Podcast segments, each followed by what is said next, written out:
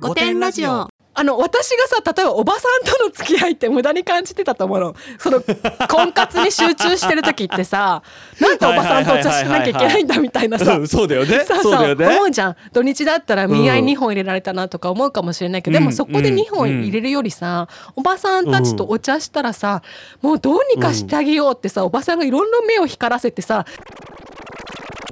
皆さんこんばんは生きることお疲れ様ですゲイと女の御殿ラジオしょうちゃんですこんばんは、バジャです。若くもないけどおばさんでもない、そんなネオバさんの私たちが自意識をこじらせながら偏見と妄想を話す番組です。5点の私たちなのでご容赦ください。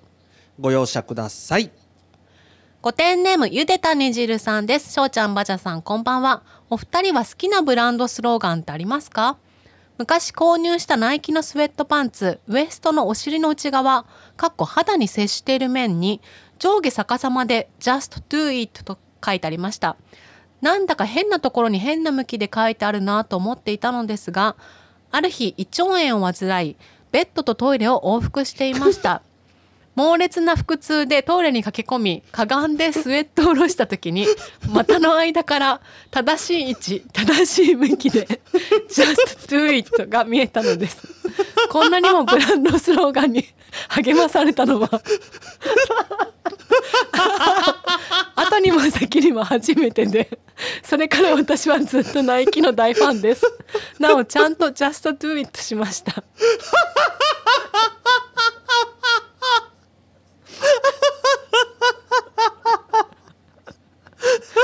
よくできた話ですね。本当に本当に。ギリギリ下品じゃないもう最高のラインを攻めてきたなっていうね、好きなブランドスローガン私はありません。あの私多分なんかあったんだけど、なんかあるんだろうけどあのもうこのお便りのインパクトで全部忘れてます今。あそうですねナイキはいいですねいいブランね本ドですね当にうちらもちょっとナイキ今後押していきたいなって思います。はい5点ネームカエルのすけさんです。しょうちゃんバザさんこんにちは。先日の放送でレズビアンである耳かきさんの話から伝えたいことが出てきたので聞いてください。それは自分のセクシャリティに違和感を感じた時に向き合ってほしいということです。私が学生だった30年ほど前は正しい情報も少ない中女性を好きになったかっこなってしまった自分は一生隠しておかねばならない秘密を抱えた気分になっていました。世間体を気にして結婚し同性と付き合った過去をすっかり忘れていた頃気持ちを抑えられないほど好きな女性ができたのですが学生の頃と比べ抱える事情が大きくなりすぎました当時女性を好きになった自分を受け入れられず一生の隠し事として気持ちの折り合いをつけ結婚してしまったこと。今になりやっぱり自分はストレートではないと自覚しても長年過ごしてきた夫や高齢の親にカミングアウトすることはハードルが高く自分に正直であろうとすればするほど迷い悩んで苦しくなるばかりです。特に若い方で自分のセクシャリティに疑問を持っている方がいたら素直な気持ちを受け入れて許してあげて向き合ってほしい。その上で結婚や出産などの大きな決断をするのであればまた違う気持ちになるかもしれません。出産というステージがあるからなのか女性は特に同性愛者であることを内に秘めて誰にも言えない人が多いと感じています。かっこあくまでも私の考えです。幸いにも今は情報収集しやすくこの御殿ラジオのような場や SNS などで同じ悩みを持つ人の存在も身近に感じられるようになりました。ちなみに私はレズビアンかと言われるとそれも自信がありません。改めて自分らしく生きるって難しいなと思うけど諦めたくない。どうかセクシャリティで悩んでいる方の気持ちが少しでも楽になりますように。ありがとうございます。ありがとうございます。女性を好きになった、かっこなってしまったていうところにね、このカエルの助さんのどれぐらい葛藤されてたとか、隠しておかないととか、その時の社会的なね、風当たりだったりとかっていうのうが、ん。すごくこの色文章どの文章からもそうだし行間からもそうだしいろんな思いを抱えて今も抱え続けてらっしゃるんだろうなっていうのがすごく伝わってきて、うん。あのおかげさまで私はその親にもカミングアウトをして、まあ、受け入れてもらっって受け入れてもらうっていうのも本当はねおかしい話ではあるんだけど、うんうんうんうん。その理解してもらって、うん。ね、パートナーの親にも会ったことがあってだったりとか、うん。すごく恵まれた方だと思うのね自分は。うんうんうんうん。こうやってねだってタイトルにもしてるもんね。そうそうそうそうそう、なんならねゲイと女の御殿ラジオの翔ちゃんですって私はゲイですっていう状態でさね、うん。急に島根県知事とか鳥取県知事に会ってみたりとかさ。ね。そう,、うん。なんかそんなこととかもさせてもらっててすごく自分は恵まれている方だなって思うんだよね。うんうんうんカエル之助さんが最後おっしゃってくださってるみたいにこの今は情報収集もしやすくって御殿ラジオだったりとか SNS だったりっていうところで同じ悩みを持つ人の存在も身近に感じられるようになりましたっていうのが本当に私も学生の頃そうだったんだけど同性を好きな人なんてこの世に誰もいないと思うのね最初。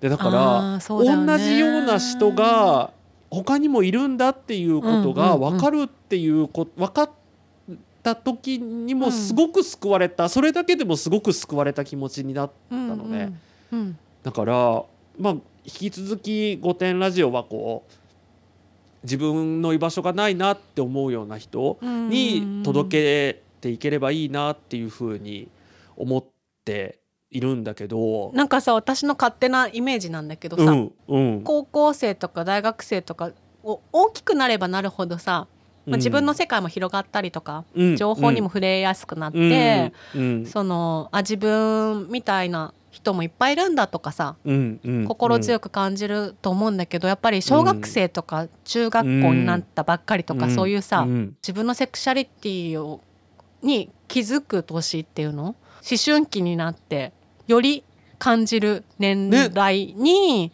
それがこう悩まなくてもいいような時代がもう少しで来るんじゃないかなって勝手に希望を持ってるんだけど今まださそのどうなんだろう小学生とかってそれが当たり前っていうか普通とはもうどうなんだろうね。ちょっと私子供もいないから分かんないんだけどさ。ね私も分かんないんだけどまだまだそこまでじゃないのかなっていうのがでも結構さ「御殿ラジオオ」さ、うん。あの親子で聞いてくださってたりさあラジオで、ねうん。ああのラジオでも聞いてくださったりとか、うん。一緒に車の中で聞いてるって方とかもいるじゃないですか。そうすると自然とさまあ翔ちゃんを受け入れるって言ったらあれ変だけどうん。翔ちゃんがという存在が身近なふ普通の存そうそこに在になるいるんだって。いうね。そうそうそうそう。当たり前のようにそこにいるんだっていうふうに思ってもらえたらね。それがさまあお子さんがいる方とかが自然にあの、うん教えるとかじゃなくて自然にそれを、そうねそうそうそうそう。若い頃から若いというか幼い頃からそういう環境にの人が増えていくときっとうんこう悩むとかさうん。翔、ちゃんもね子供の頃うん。悩んでたと思うけど、うん。こう親に言えないとかどうしようとかさ病気なのかなとか思ってたって言ってたじゃん。そうそうそうそういう人が減っていくんじゃないかなって思うから、ね。ね、もしお子さんがいる方はぜひ一緒に聞いていただいて。そう。確かに。確かに。その、うん。別に性教育をしてほしいとかそんな思いは全然思うんうんうんか思かかそう。ただじゃないんだけどそうただそこにいるっていう。だけでね。そう。私たちまあそういう話ってあんましてないし、ね。まあ、突然私たちがそういう話をすることもないので、うん。あの安心してね。聞いてもら聞えれいていただけばと思います。ればとカエル之助さんがその長く苦しんで悩んできたこの世の中が少し変わってきてるっていうふうに思ってもらえるお便りかなっていうふうに思ってます。えー、御殿ネーム生魚食べますさんです。こんな真面目なトーンでさ、こんな真面目なトーンでねこのね。前がねもうちょっとね。まあでもほらこの方はさあのいいんですよ解明しなくてもいいんですよ。だって知らないんだからこんな流れで言われるって。そう。そう。ね、そうだよね、うん。そうだよねはい、はい。えーお世話になっております。23歳レズビアンです。先日の放送を聞いてレズビアンリスナーとして手を挙げねばと使命感に駆られお便りさせていただきました。私が自分のセクシャリティに気づいたきっかけは小学生の時に見た祖父の週刊誌の袋閉じでした。最近マッチングアプリで素敵なインド出身の方と出会い明日デートに行く予定なのでキャキャピキャピとはしゃいでおります。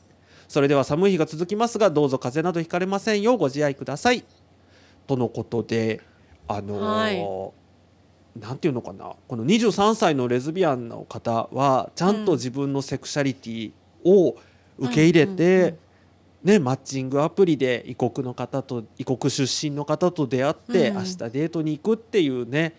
ねはしゃいでるっていうね。そうはしゃいでらっしゃるっていうのが、うん。これが分かんないカエルの助さんにどう届くのかっていうカエルの助さんがどう思われるのかっていうのがちょっと私にはもう分からないんだけど、うんカエルの助さんが悩んで苦しんでた時からはうん。ほん少しずつかもしれないけど、うん。着実に良くなそうっだね。だってマッチングアプリがあるんだもん。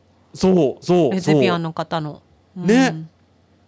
だからちょっとでも良くなっていってるっていうふうにカエルの助さんとかそのう自分あの私とかよりもっと上の世代の人がすごい頑張ってくれたおかげでちょっとずつせ、ね。変わっていってるっていうことがこのに、うん。お便りから伝えられたらいいなっていうふうにそう他にもね何通かいただいたんですけれども、はい。本当にありがとうございました。ありがとうございます。皆さんがね聞いてあのレズビアンの方もゲイ、うん私たちゲイもね、ん。あのストレートの皆さんもみんながね分け隔てなくこの「御殿ラジオ」を楽しんでいただけたら本当に一ね。番嬉しいなって思います。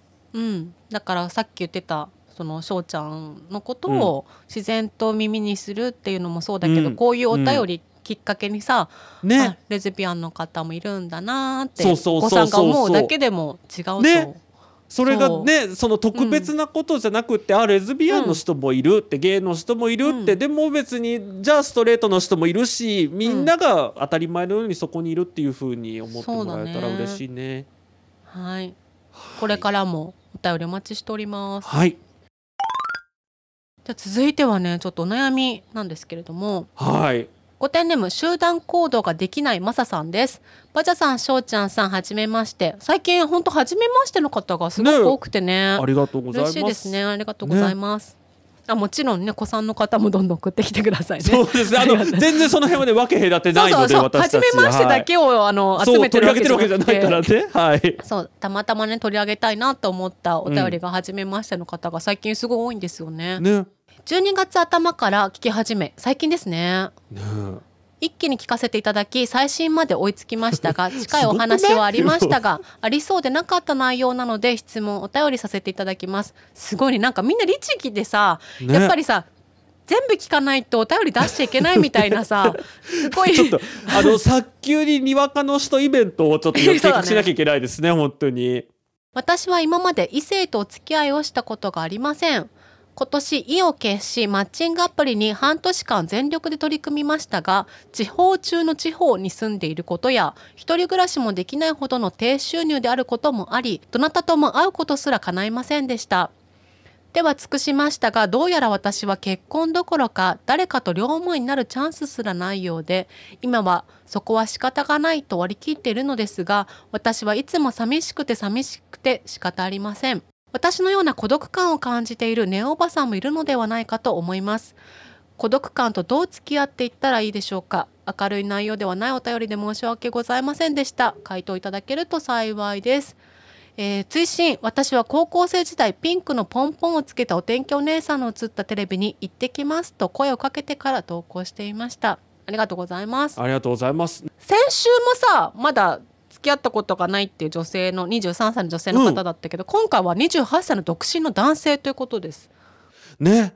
寂しくて寂しくて仕方ないっていうことを素直に言えるうん。っていうところにすごく私は素晴らしいなって私も思った、ね。あの男性って結構言いにくいと思うの、んうんうん。女って結構さ、寂しいとは言わないかもしれないけど、うん。心細かったりさ一人で寂しいなと思ったら結構友達にすぐ LINE したりとかお茶しようよとかさ、はいはいはいやりやすいけど男性ってさなんかお茶しようよとかちょっと電話しようよとかってなんかしにくそうだよね。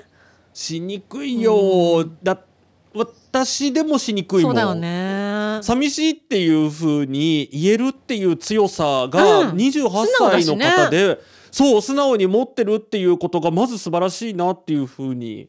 なんか残念ながらさ、うん。特にマッチングアプリとかってさ、うん。すごいその人のスペックで見られるそところがあるじゃないですか。あのやっぱりね登録者数が多いからうん。その一人一人にさ例えばさ一クラスだったらさ、まあ20人とか25人自分の好きになる性別の人がいるかもしれないけど、うん。マッチングアプリってさ、まあ、その地方がどこかわかんないけど、まあ、ちょっと範囲を広げたりするとさ、もう結構無限にいるわけよ。そうするとやっぱりよりかっこいい人とかより収入が高い人とかさなんかね公務員がいいとかさ、なんかそういうこううん。欲が出てきちゃうんだろうね。うんうんうん。欲も出てくるしフィルタリングもできちゃうしその年収とかでね。だから私ねマッチングアプリはね向いてないと思う。マサさん。そうだね。そう。でね私のね経験っていうか、あ私ほらいろいろさ経てきたからさ経験をさ、ちょっとでもね皆さんの誰かに役に立てばと思ってまあいろいろうんうん。明かしていきたい、いと思ってるんですけど、まあ今今までもね 明かしてると思うんだけど、う んそうだね。うん。私その離婚した直後くらいに多分うん。私そんな寂しかったかわかんないけど私の大先輩にあたるだから結構おせっかいおばさんみたいな年代の方が何人かいてうん。その方がすごい心配してくれて、うん。私よりもそのおばさんたちが探してくれた時期があったのね。本当に泥営業みたいにさどこかに独身男いないかみたいな感じでさ 常に目を光らせてくれてて例えば車のディーラーさんとかうん。見つけてあなた独身とか。うん。すごいねチェックしてくれてでなんかすぐメールが来て、あのどこどこのディーラーがねすごくいい男だけど独身よみたいな あそこに買いに行ったらとか言われてさえーってなんで私あんな遠いところのしかもなんかそんな高い車買えませんみたいな。そしたらじゃあ連絡先聞いとくとか。うんでうんうん。他の人は近所の和食屋に行ったらいい男がいたからあの根掘り葉掘り聞いてあの連絡先聞いといたから ここにね連絡してとかね。もうすごいの。みんなさやっぱさもう周りにそんなこういい独身男がいないってなるとさもうちょっとした人にもさあんた独身みたいに聞いてくれてさもう個人情報聞き出してさ、連絡先聞いてさ、私に送ってくれたりしたわけよ。で、うんあの集団行動ができないって書いてあるからもしかしたらそんなにその人間付き合いがあんまりないのかもしれないなって思はいったんだけどそもそもね、うなんかこのさ男性女性どちらが好きか分かんないですけどそのうん自分の好きな例えば何歳くらいの女性とかさ何歳くらいの男性と出会いたいとか思ってさ、独身でとかマッチングアプリでとかあるとさ、うんうん。もうそこに集中するっていうかさ狙いに定めちゃうじゃん。うん。でもそうすると今うまくいってないのよ。はいだけどここで一回それをなくして、だからもう男であろうが女であろうがおばさんであろうが、あのもういろんな人と仲良くしてみて、もう寂しいんだよねってでもアプリあっても全然ダメだしって言った時にもしかしたらおせっかいおばさんたちがここにいい子いるよとかちょっと連絡してみてとか言ってくれるかもしれない。だからちょっとさ自分のそのし視野がさもう出会いっていうのにさ集中してマッチングアプリ半年間全力でやっちゃったわけでしょ？じゃなくてもう一回出会いとかもう出会いをさ私もそうだったんだけど出会いをめちゃくちゃ求めてる時って出会いないとかってよく言うじゃん。うんそういう時って言うねほんと絞ねうん。絞りに絞っちゃってんのよ。もう年代が何歳くらいで独身で、なんかこういう人でみたいいなのがあるわけよきっと。それ人それぞれね。だからもう逆にそれ以外の出会いはもうなんか時間の無駄そうそうみたいなね。そうそうだからおあの私がさ例えばおばさんとの付き合いって無駄に感じてたと思うの。その 婚活に集中してる時ってさなんでおばさんとお茶しなきゃいけないんだみたいなさ。うんそうだよね。そうそう。だよね。思うじゃん。土日だったら見合い2本入れられたなとか思うかもしれないけど、うん。でもそこで2本入れるよりさ、おばさんたちとお茶したらさ、もうどうにかしてあげようってさ、おばさんがいろんな目を光らせてさいろんな人にさ、そうだよね聞いてくれてって自分の知り合いだけじゃなくても聞いてくれてみたいなことがあったりとかしたわけなんですよね。だから一回ちょっと離れてまあその欲も捨てて出会いたいとかさ、うん。でも寂しくて出会いは欲しいっていうことは言わなきゃダメなんだよね。結構男性で一人だったりするとさ一人が好きな人なんだろうなとか勘違いされたりするのよ。そう勝手にそう思われるところあるよね。なんか今はいらないんでしょみたいなさ好きなことしてていいねうんみたいな私も言われたことあってさ、全然いるんだがって思うんだけどさ。やっぱ言わないとさ うんうん。そう分かんないんだよ人って。だからいいろんな人と出会ってほしい。バジャさんの話すごい、すあのもうね確かにその通りって思ったので、ぜひこの集団行動ができないマサさんは、まず集団行動をしてみるっていう。でさ地方の方がさ結構餅つき大会とかさ、なんか何かにつけてさ町内会とかで集まったりするしさ、うん、なんかよくわかんないイベントありそうだもんね。あと公民館とかでもいろんなサークルみたいなのがあったりさイベント、うんうんその安くてもあるじゃん500円。1回参加うん。500円とかでもさ、結構はい語学はいはのい。講座とかも安く公民館であったりとかするから、うん。なんかそういういろうんんなことに顔を出してみて、で、うん。そこであもうこの英語の講座出会いないなって一回でやめちゃうんじゃなくてちょっとさうん。自分が興味があることとかやってみるとさそこで出会った、うん。もうおじさんかもしれないしおばさんかもしれないしおじいちゃんかもしれなそいうしだよね。そうだからそう。男友達から、うん。もしかしたらその何か輪が広がって。そうそう彼女の友達とご飯行こうよとかさ。ね、うんうんうん。とかね？私がさほら「御殿ラジオ」とか、あのバジャジャポンも聞いてくださってるさ、あの柿の種真紀子先生ってあはいはいはい。漫画家、私本当に柿の種先生がツイッターか何かに載せた時にバズってた漫画を本当にリアルタイムで読んでたあのんだけど。旦那さんとの出会いのやつ？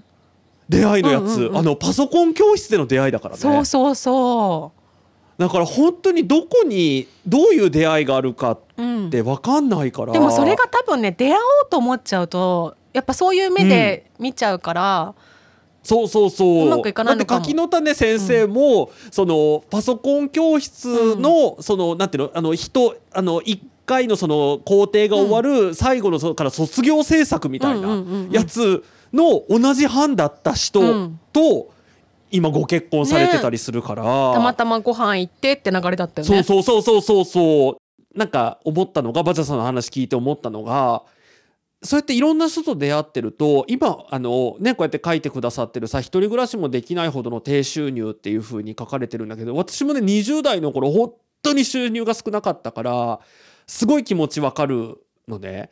でちょっと卑屈になっちゃったりするのなんか収入が少ないと他の人と比べて。女女なんてってインスタとか見ちゃうと思うよね。あそうそうそうそうそう。でティファねにあげなきゃいけねえんだろうっ。っててなっちゃうじゃん、買だからもしかしたらそのいろんな人との出会い出会ってそのさっきのパソコン教室でも何でもいいんだけどさ、はいはいい。ろんなところに行ったら例えばさ転職とかさああそうだよね。その別の仕事との出会いがあって、うんうんうんもしかしたらその収入が上がるきっかけになったりとか一人暮らしをするきっかけがあったりとかうんうんうんそのでそこからさらにさ、うん。その新しい仕事場であそうだね。人と新しい人と出会える可能性もある、そうだからやっぱねいろんな人とまずまず外に出ないと何も始まらないから、確かに、うん、もう公園でもいいしい最初はね、うんうんうんとりあえず近くの公民館いいと思ね、う。うん。カルチャーセンターみたいなね。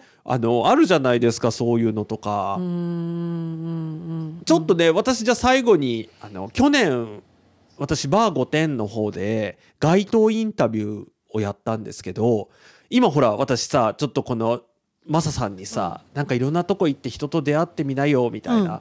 いやお前そういうの嫌いっつってただろうって多分さ、思われてると思うんだけどさ、うん。私正直その初めましての人とかうん。苦手ではあるの、得意ではない？なんだけどこの間その街頭インタビューやりますってさ、うん。前日の夜中に聞いたじゃん、はいはいはい。台本送られてきて、はい。であやるんだってなんかやるんだって思ったら、うんもうそっから一日で私すごいずっともうあ私は今日街頭インタビューをする人なんだって思ってたの、うんうんうんそしたらね全然自然にできたの、うん。うん自分へのなんか暗示みたいなのもあるのかもね。そうそうそうそうそうそう、だから集団行動ができないっていうふうにうんうん。ずっと言ってるけど、もしかしたら集団行動ができないって自分に言い聞かせちゃってるだけで。あるよねそれはね。ねだから実は集団行動もできるかもしれないし、一人暮らしが全然余裕でできるぐらい稼げるかもしれないし、うん。うんねどこかで出会う結婚どころか両思いになるチャンスもあるかもしれないからなんかまずはそのバジャさんが言ってくれたように、うん。いろんな人と出会ってん。集団行動してみてっていうところ、ですっごい新しい世界が見えてくるかもしれないだからあんまり自分でうん自分にこう言い聞かせないでほしいなっていうのをなんか思いました。あの地方中の地方っていうのと低収入っていうこともさもしかしたら会そううきっかけにならないのかもしれないんだけど一般的にはさそれはコミュ力があって都会に住んでてなんか高収入の方がいいって思う人が多そうだけど、はいはいはいはい。全然そんなこと思わない人もいっぱいいて同じくらいね。うん。で低収入であることっていうのもさ例えば私も仕事がすごく好きでずっと続けたいって思ってたりとかしたら、別にそれってさ、うんうん。2人で働けばいいよねってなるしうんうん。低収入だからといって嫌っていう女もいると思うんだけど別にそんな女と出会わなきゃいいだけだから、そう。自分が低収入であるっていうことがネガティブに捉えなくても。そうなんだよね、全然大丈夫だし。からどうしてもさ、SNS とかさニュースとかだとさそういう高収入好きの港区女子ばっかりこう出だっててくるじゃん。そうじゃない人ってコンテンツになんないから。あそうなんだね、だからそういう人の方が多いんだよ。多分ね港区女子なんてさ、うん。数いても100人くらいじゃない？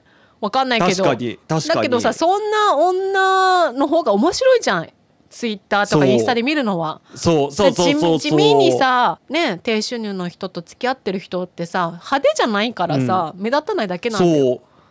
でも絶対にいるからね、うまくコミュニケーション取れないとか低収入だっていうこととかも、それすら、うん。あと地方に住んでるっていうことすらもうん、ポイントになる女もいるんだよね。なんか信頼できそうとか思うそうあそうそうそうそうそう、んそれは逆になんかねそれはそれで偏見なんだけど。確かに確かに。そうだねそうだね。都会の女がもしかしたらさなんか、まあ、やらないと思うけどマサさんがなんか YouTuber になったとするじゃん、地方に住んでる YouTuber っていっぱいいるじゃん。はいはいはいはいはいそれでさなんかはい。いいなって思う人もいるかもしれないしさ。私そんな都会出身ってわけじゃないけど、まあ、千葉なのでね、うん。だけど、うん。なんか地方出身の人いいなって思ってた時期あるんだよね。はいいい人そうって勝手なさ。わかるわかるわかる。とんでもない目にあったことあるけどそれでね。あの言いたいことはすごくわかる、あのそれ幻想なんだけどね。もちょっとそういうふうに思っちゃうところもあるよね。そうそうそう。だから逆にいいみたいなこともあるし。うん。でもとにかくね外に出て人に会わないと何にも変わんないんだよそうねだね。どっちにしろ。なんか絶うん対にその私でもできたから私が有楽町の駅前で街頭インタビューができたぐらいだから、うん。あのマサさんも集団行動もできるし、うん。もっと高収入な仕事に就くこともできるし、うん。誰かと両思いになって結婚することもできると思うから、うん。あんまり自分で自分に私はこれが限界みたいな、いう暗示をかけないでいてほしいなって、本当ねおばさんと仲良くするのおすすめ。そうだね。おばさんってねあの頼んでもないのにいろいろやってくれるからね。本当に。そう。ね、ぜひおばさんのお友達をまず見つけるとこから はい。始めていただければと思います。はい。5点ラジ5点クラブ .com でグッズの販売が2023年末で終了しますって終了しましたんですよ。終了したんですよ、すずりの方も終了いたしました。はい。で今ちょっと全部あた全く新しいグッズをいろいろ制作しておりましてまた新しいストアも作りました、なんと URL どうぞバジャさん読み上げていただいてよろしいですか？podcast.co.jp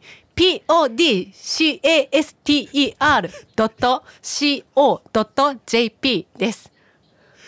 ありがとうございます。あのうちらがね会社にしていたおかげでなんと COJP のドメインを取得することができキャスターたっていうドットってなんかすごいね。ねえすごい。ちゃんとしたねオフィシャル何のオフィシャルなんだって言われると分かんないんだけど、うん。すごいオフィシャル感がうん。あるドメインが取れたので。でちょっと第1弾として「御殿ラジオ」の新しいグッズですねを1月26日から発売を開始を予定しておりますのでぜひ皆さん1月26日になったらアクセスしてみてください。はい、ポッドキャスター .co.jp ね。はい、すごいオフィシャル感がもううちらがポッドキャスターをねなんか統括してるかのようなね。あの本当に。ねごめんなさいね他のポッドキャスターの皆さん。ちょっと勝手に、そう。あのあれ開いてんじゃんこれっていうのでねついい取得しちゃって。そうドットコムはさすがにね開いてなかったんだけど。ねアメリカの方がポッドキャストねね撮ってるんでしょうね。はいはいあのなんか空いてたのでちょっと撮っちゃったので実はこれあのねポッドキャスター .co.jp を撮ってからこれどうやって使おうかっていうのをね悩み出すっていうね。そうそうそう。生かしたいっていうそうそうそう。よろしくお願いします。よろしくお願いします。ここまでは5点クラブの皆様の提供でお送りしました。ご支援いただきありがとうございます。本日も最後までお聞きいただきありがとうございました。ぜひ番組のフォローお願いします最新情報は各種 SNS で発信しております。ぜひフォローしてください。それでは今回もご容赦くださいままたねたね